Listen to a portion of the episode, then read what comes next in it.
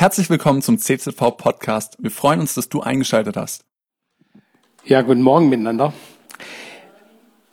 Ich steige gleich ein. Ich hoffe, dass die Technik, ich habe der Technik das alles nochmal geschickt, die einzelnen Punkte. Ich weiß es nicht, ob das klappt oder nicht.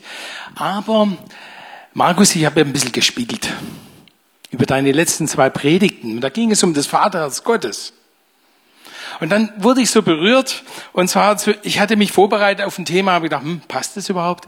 Und dann wurde ich plötzlich so berührt deshalb, weil das Vaterherz Gottes uns etwas schenkt, was so gewaltig ist.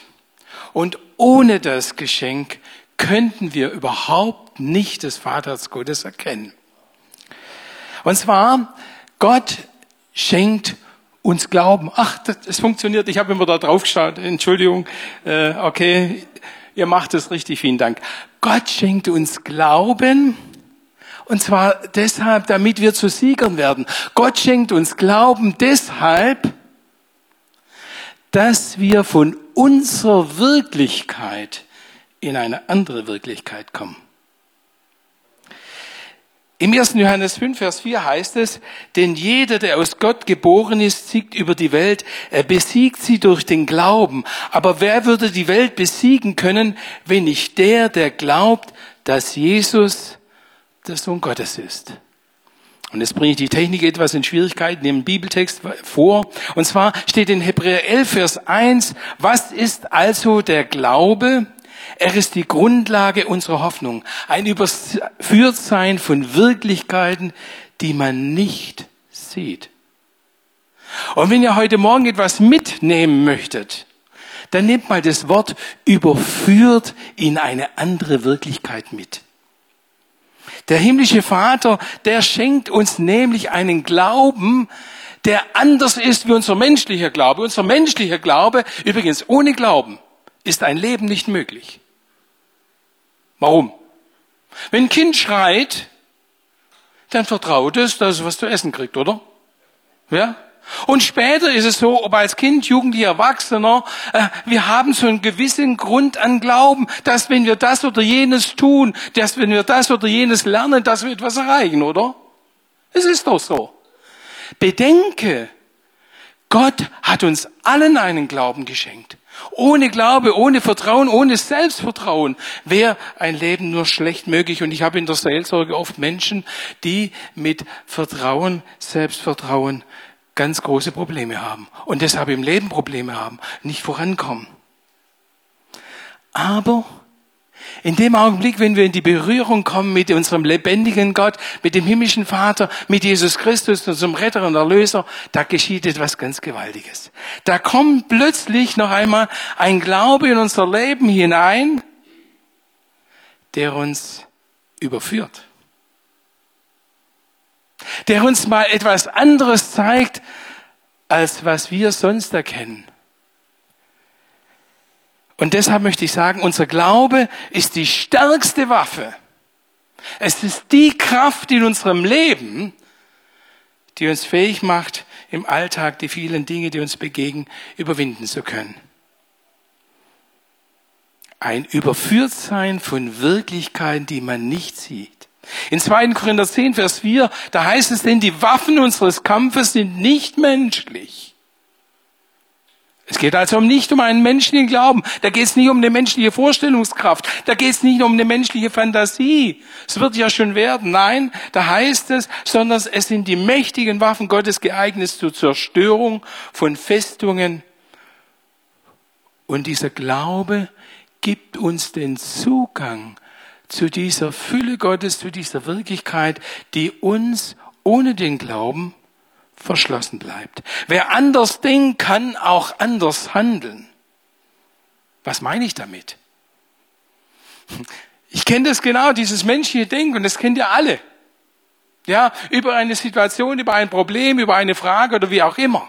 Aber fantastisch wird es dann, wenn wir uns plötzlich hineinführen lassen. In Epheser 4, 23 heißt es, ihr dagegen werdet im Geist und im Denken erneuert. Wow. Warum? Weil unser Geist ist sehr menschlich geprägt. Wir sehen eine Not, eine Frage und dann haben wir unsere Probleme damit. Wir sehen und hören, verstehen eben nur mit unseren Augen und Ohren, mit unserem inneren Empfinden. Und dann führt uns Gott, er erneuert unseren Geist, unser Denken und führt uns hinein in eine völlig andere Sicht. Der Glaube wächst durch die Ermutigung, durch die Herausforderung und Erfahrung. Und da möchte ich so ganz kurz ein paar Beispiele aufzeigen. Und er führt dich immer wieder von deiner Wirklichkeit in die Wirklichkeit, in die Realität, in die Sicht Gottes hinein. Ein Beispiel zum Beispiel. Wie denkt Gott über uns? Ja? Wie denken wir selber über uns? Und das hat mich so fasziniert, deshalb möchte ich mit euch Jesaja 43, 1 bis 4 lesen. Da heißt es, und doch nun spricht der Herr, der dich geschaffen hat, Jakob, und der dich Israel gebildet hat, hab keine Angst, ich habe dich erlöst, ich habe dich bei deinem Namen gerufen, du gehörst mir. Wenn du durchs Wasser gehst, werde ich bei dir sein. Ströme sollen dich nicht überfluten. Wenn du durchs Feuer gehst, wirst du nicht verbrennen. Die Flammen werden dich nicht verzehren. Denn ich bin der Herr, dein Gott, der heilige Israel, dein Heiland. Ich gebe Ägypten als Lösegeld für dich hin. Ich liefere Äthiopien Seba an deiner Stelle aus. Weil, warum? Weil Gottes Realität und Wirklichkeit und Gottes Denken anders ist als dein Denken. Oder das, was andere über dich denken. Weil du in meinen Augen kostbar bist und wertvoll und weil ich dich lieb habe, opfere ich Länder, an deiner Stelle und Völker für dein Leben. Wow, welch eine Zusage. Ja? Das ist das Vaterherz Gottes, das so zu uns spricht. Ich weiß ja nicht, wie du selber über dich denkst, aber ich weiß es noch aus meinem Leben, wo ich einfach nicht gewollt war. Wo Gott zu mir gesagt hat, du bist gewollt, du bist mein, du bist kostbar und wertvoll in meinen Augen. Und übrigens, diese neue Sicht und Realität die uns durch den Glauben geschenkt wird, kommt durch seinen Geist. Da heißt in Römer 8, 16, so macht sein Geist uns im Innersten gewiss, dass wir Gottes Kinder sind. Das ist nicht etwas, das kannst du nicht hundertmal vorsagen, ich bin Kind Gottes. Nein, das ist etwas, das Gottes Geist durch ein neues Denken, eine neue Erkenntnis schenkt. Und wenn wir diesen Text aufmerksam gelesen haben, komme ich zum zweiten Punkt, der uns manchmal gar nicht so angenehm ist, nämlich Wachstum im Glauben das geschieht durch Herausforderungen. Da heißt es nämlich, wenn du durchs Wasser gehst, werde ich bei dir sein. Durch die Ströme, sie werden dich nicht ersäufen. Ich habe das am Atlantik mal ausprobiert. Da ist ein Fluss ins Meer gegangen und da, wenn die Ebbe war, da konnte man so durchlaufen. Da bin ich da durchgelaufen. Plötzlich habe ich gemerkt, hups, die Strömung wird so stark. Da war ein unheimlicher Widerstand da. Die Widerstände unseres Lebens. Wie sagt das Wort Gottes, wenn du durchs Feuer gehst, ich will mit dir sein wenn du durchgehst. Ich will mit dir sein. Aber wozu das Ganze eigentlich? Wozu dann diese Widerstände? Weil Gott dich von deiner menschlichen Wirklichkeit, von deinen Ängsten, von deinen Unsicherheiten wegführen möchte. Damit die, du die Größe, die Kraft und Wunder des himmlischen Vaters erlebst, damit dein Vertrauen in Gott wächst. Er ist mit dir, damit du stark wirst im Glauben, und zur Orientierung, zum Licht, zum Salz, gerade jetzt in dieser schwierigen Zeit, Zeit für andere. Und Glaube ist nicht ein Weg, sondern eine Mom oder eine Mom ist ein Weg und nicht eine Momentsache. Und heißt in Römer 5, Vers 3, aber nicht nur das, wir sind auch stolz in der Bedrückung, denen wir ausgesetzt sind, wenn wir wissen, dass wir durch Leiden Geduld lernen. Und wer Geduld gelernt hat, ist bewährt und das wiederum festigt die Hoffnung. Da wird von Bedrücken, Leiden, Geduld, Lernen, Bewährung, Hoffnung gesprochen. Und oft bleiben wir immer nur am Leiden stehen, an den Schwierigkeiten, aber Gott möchte uns eine andere Sicht geben. Hallo, das hat einen Sinn. Nämlich, dass wir wachsen im Glauben. Dass wir Geduld lernen. Dass unsere Hoffnung stärker wird. Also gewinnorientiert denken. Und dass wir überführt werden zu neuen Erfahrungen. Vor kurzem in meinem Koffer sind die Bänder kaputt gegangen und gedacht, okay, meine Frau war nicht da. Dann habe ich gedacht, ach, das kann nähe ich mal kurz selber. Und dann habe ich Nadel und Faden geholt, ist ja kein Problem für uns Männer, ne? da haben wir die geschicktesten Hände dafür. Und dann habe ich versucht, es einzufädeln. Eine Minute. Nochmal. Zwei Minuten. Ich habe gedacht, ich mache es geschwind. Ja, geschwind, das schwäbische Zeitmaß von einer Sekunde bis mehrere Tage. Auf jeden Fall, äh, ich wurde verrückt und ich habe gemerkt, wie in mir diese Spannung steigt, diese Ungeduld, diese Wut, dieser Widerstand, diesen Schlamassel am liebsten in die Ecke zu werfen. Und dann habe ich nochmal, und siehe da, wow, jetzt reingekriegt. Und dann habe ich das schön genäht, war nachher ganz stolz. Ich musste es übrigens zweimal machen, weil es an beiden Seiten war. Aber hätte ich es weggeworfen, hätte ich aufgegeben in dieser Schwierigkeit, dann hätte ich nicht den Erfolg, also auch nicht den Sieg erlebt. Unser Glaube ist der Sieg. Siegen lernt man nur durch Kämpfen, nicht im Sessel, sondern in den Herausforderungen des Alltags. Und da möchte Gott uns in etwas hinein, äh, äh, in eine Wirklichkeit hineinführen, nämlich, du, ich möchte nicht, dass du so, wie du jetzt bist, bleibst, sondern ich will dich weiterführen in deiner Erkenntnis, in deinem Glauben, in deinem persönlichen Verhalten und Leben. Ich will dich weiterführen. Und deshalb kommen manche Widerstände. Nicht damit wir kaputt gehen, sondern dass wir darin wachsen, noch stärker unseren himmlischen Vater erleben unser Glaube befähigt uns zu übermenschlichem Denken und Handeln. Wohlgemerkt, dieser Glaube, der von Christus kommt. Ich weiß noch am Anfang meines Glaubenslebens, der mir plötzlich deutlich gemacht hat, wisst ihr, da ging eine ganze Kerzenfabrik bei mir auf, nämlich diese Erkenntnis, Jesus lebt. Ich bin früher in die Kirche gegangen, da habe ich da auch von Jesus gehört, von dem ich hätte das alles runterrattern können. Warum feiert man Ostern, warum feiert man Weihnachten oder was weiß ich was alles. Das hätte ich dir alles sagen können. Er hatte keinen blassen Dunst von Jesus. Aber als er mich angesprochen hat, als er mich mit seinem Glauben, mit seinem Geist beschenkt hat, das war gewaltig. Plötzlich gingen mir die Augen auf. Plötzlich erkannte ich, Jesus ist mein Ritter und Erlöser. Jesus ist der König. Jesus ist der Herr. Wie heißt es da? Was ist also der Glaube? Es ist die Grundlage unserer Hoffnung. Ein Überführtsein von Wirklichkeiten, die man, ich füge hinzu, mit unseren menschlichen Augen nicht sieht. Ich denke an den Abraham. Der Abraham in Hebräer 11, Vers 8, da heißt es aufgrund des Glaubens, da geht der Abraham, er verließ seine Heimat und zog in ein anderes Land. Und da steht, er ging ohne zu wissen Machst du das auch?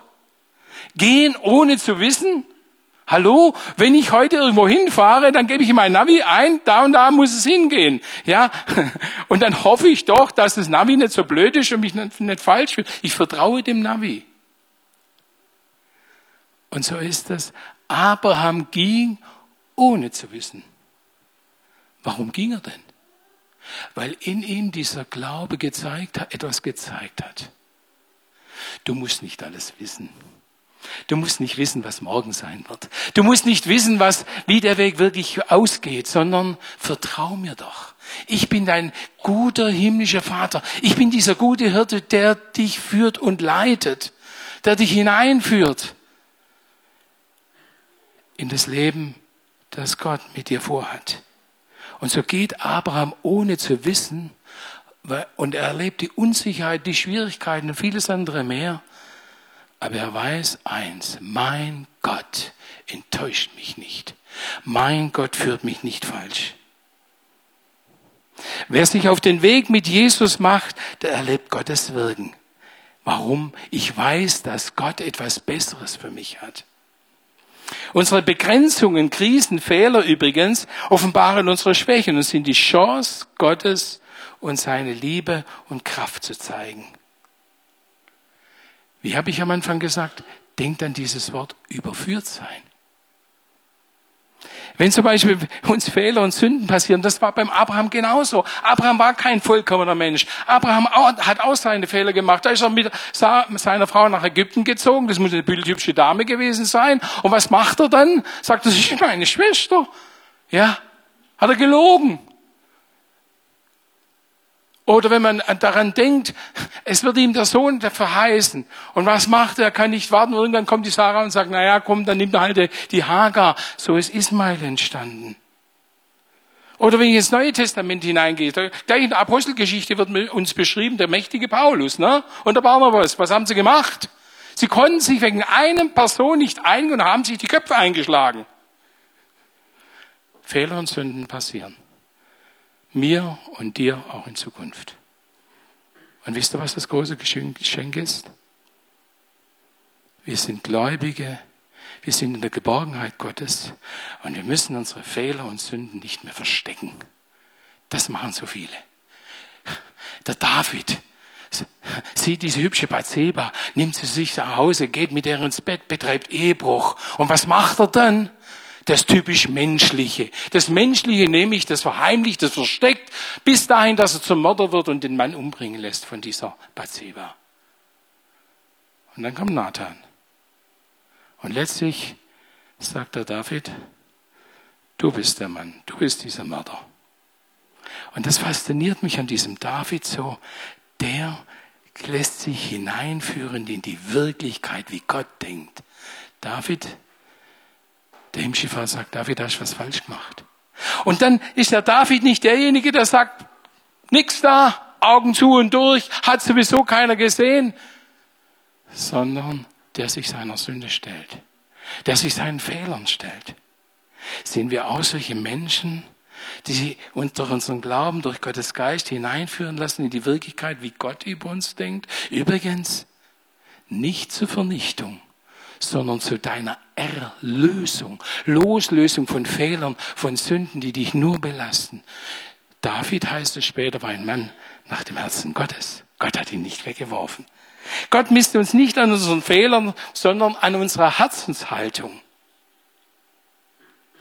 Und da ist noch etwas der himmlische Vater, der uns hineinführt, dass wir eine völlig neue Erkenntnis bekommen. hineinführt in die Gottesrealität. Du musst deine Lasten und Sorgen nicht alleine schleppen, du bist nicht allein. Und der dich einlädt und sagt, komm zu mir alle, in Matthäus 11, 28, dir geplagt und mit Lasten beschwert seid, bei mir erholt ihr euch. Unterstellt euch mir und lernt von mir, denn ich bin freundlich und für Herzen zum Dienen bereit.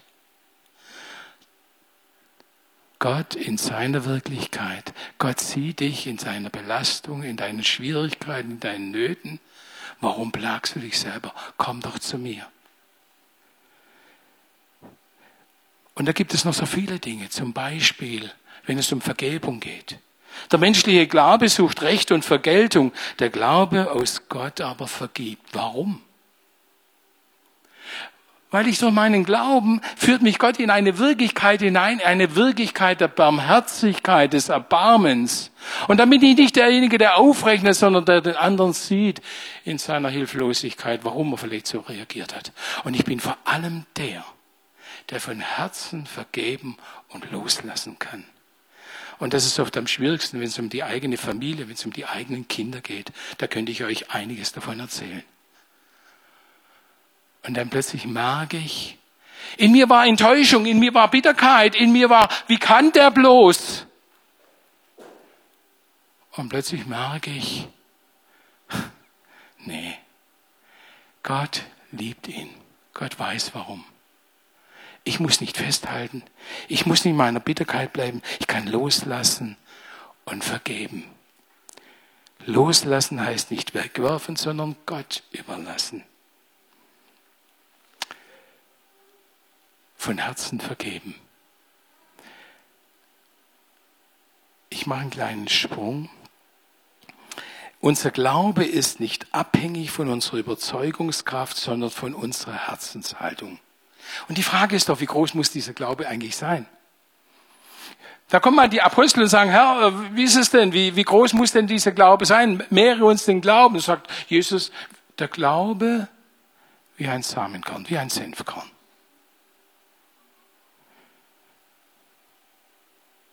Steht in Matthäus 17, Vers 20. Wenn euer Vertrauen nur so groß wäre wie ein Senfkorn, könntet ihr zu diesem Berg sagen, rück dich weg von hier. Und es würde geschehen. Um was geht's denn eigentlich da? Geht es darum, dass wir eine große Vorstellungskraft haben, eine große innere Glaubenskraft? Nein. Was macht denn der Landwirt mit dem Weizen? Überlegt er sich vor dem Aussehen, ob das was wird? Soll ich? Soll ich nicht? Nein. Er macht Folgendes. Er übergibt das der Erde. Dein Samenkorn des Glaubens, deine innere Herzenshaltung, das, was du dir vorstellst, das, was du vielleicht Gott erbietest, das gibst du in seine Hände. Der Abraham wird berufen und sagt, okay, ich folge dir, habe keine Ahnung, wo es hingeht. Ich gebe mein Leben, meine innere Haltung, ich gebe es in deine Hände. Und interessant, was daraus geworden ist. Wie oft erlebe ich das im Gespräch? Da sitzen Menschen vor mir in der Seelsorge, da habe ich auch keine Ahnung, trotz aller Fachlichkeit, die ich habe. Und dann bin ich am Beten. Und wisst ihr, und mein Glaube, das ist manchmal so klein wie dieses Senfkorn, vielleicht sogar noch kleiner. Und oft muss ich sagen, ich habe null Ahnung. Da ruft eine Frau vor kurzem an, in der Corona-Krise, im Lockdown, und sagt, ich habe eine Angst- und Panikattacke. Können Sie mir helfen? Angst- und Panikattacke? Hallo? Eine schwerwiegende psychische Störung. Und dann sage ich, ich weiß es nicht, aber Okay, und dann haben wir am Telefon zuerst, später über WhatsApp haben wir miteinander gesprochen. Wisst du, und ich habe gebetet. Und ich habe versucht einfach zu sagen, Herr, ich glaube, dass du diese Frau zu mir geführt hast und ich glaube, dass du mir Worte der Veränderung gibst. Wie das geht, weiß ich nicht. Mein Glaube, mein Wunsch wie ein Samenkorn in Gottes Hände gelegt. In Gottes Acker könnte man sagen. Und ich habe gestaunt, wie diese Frau Stück für Stück in eine klare Struktur kommt. Eines Tages hat sie mich angerufen und sagt, ich kann wieder allein Auto fahren. Ich bin wieder arbeiten gegangen. Ein Mensch mit Angst und Panikattack. Übrigens, auch wenn es anders kommt, als du es erbeten hast, du stehst weiterhin unter Gottes Segen. Egal was kommt, du bist durch den Glauben immer in Gottes Hand, in seiner Wirklichkeit. Lass dich nicht irritieren. In Römer 14, Vers 8 heißt es, wenn wir leben, leben wir für den Herrn. Wenn wir sterben, gehören wir dem Herrn. Im Leben oder im Tod gehören wir dem Herrn. Ja, manchmal beten wir um etwas und es kommt ganz anders. Kennt ihr das? Ja? Aber vergiss eins nicht. Da hast du deine menschliche Vorstellung eingesetzt. Und es kommt anders. Vielleicht bist du sogar enttäuscht. Aber merk dir eins. Gott sieht dich in deinem Leben. Er sieht deine Vorstellungen, deine Pläne und er weiß wirklich, was für dich gut ist. Treffen wir immer ins Schwarze, immer Gebetserhörung, immer so, wie wir es uns vorstellen? Nein. Aber eins musst du wissen. Egal mit welchem Anliegen du zu Gott kommst, du triffst immer ins Schwarze, du triffst immer das Herz Gottes und um das geht's. Und deshalb möchte ich dich ermutigen. Denn unser Glaube lebt durch Gottes Lebendigkeit in uns. Wie sagte mal jemand, das Gebet ist die Tür aus dem Gefängnis unserer Seelsorge. Wir können unseren Glauben dadurch stärken, indem wir im Gebet durch das Wort Gottes übrigens auch in Gemeinschaft zu Jesus kommen. Und dann noch etwas was ganz wichtig ist. Glaube lebt nicht von der Fantasie, sondern vom Tun. Selig ist, wer das Wort Gottes hört und tut. Lukas 11, 28. Und Spurgeon sagte, behandle Gottes Zusagen nicht wie Museumstücke, sondern glaub ihnen mach von ihnen Gebrauch. Und ich möchte einladen, denn wer sich nicht auf den Weg macht, mit Jesus macht, da erlebt auch Gottes Handeln nicht. Gott will dich beschenken. Beschenken mit seinem Glauben. Durch seinen Geist mit einer Sicht, die dir menschlich verschlossen ist. Die dich leiten und führen möchte. Er, der gute Hirte. Ich will dir den Weg weisen, den du gehen sollst. Und er lädt uns ein, dass wir diesen Glauben immer wieder neu annehmen. Dass wir immer wieder neu von seiner Wirklichkeit, von seinem Geist überführt werden und wegkommen, nämlich von deiner Wirklichkeit in seine Wirklichkeit. von deiner Sicht über dich, über deine Pläne und so weiter, in seine Sicht über dich, über seine Pläne, über seinen Willen, der für dich viel besser ist wie dein eigener. Er möchte dich überführen von deiner Kraft hin zu seiner, zu Gottes Kraft. Und von deiner Weisheit zu seiner Weisheit. Dazu möchte ich euch einladen. Damit es ist, unser Glaube, dieser Glaube ist der Sieg, der das Ziel erreicht. Amen. Amen. Cool, dass du dir unsere Predigt angehört hast. Wir hoffen, sie hat dir geholfen und wir wollen dich ermutigen, auch während der Woche Teil einer Kleingruppe zu werden. Schreib uns einfach eine E-Mail an podcast.czv-kreuzheim.de oder komm einfach am Sonntag in unseren Gottesdienst. Folge uns außerdem auf Facebook oder Instagram für alle weiteren Infos. Wir freuen uns auf dich.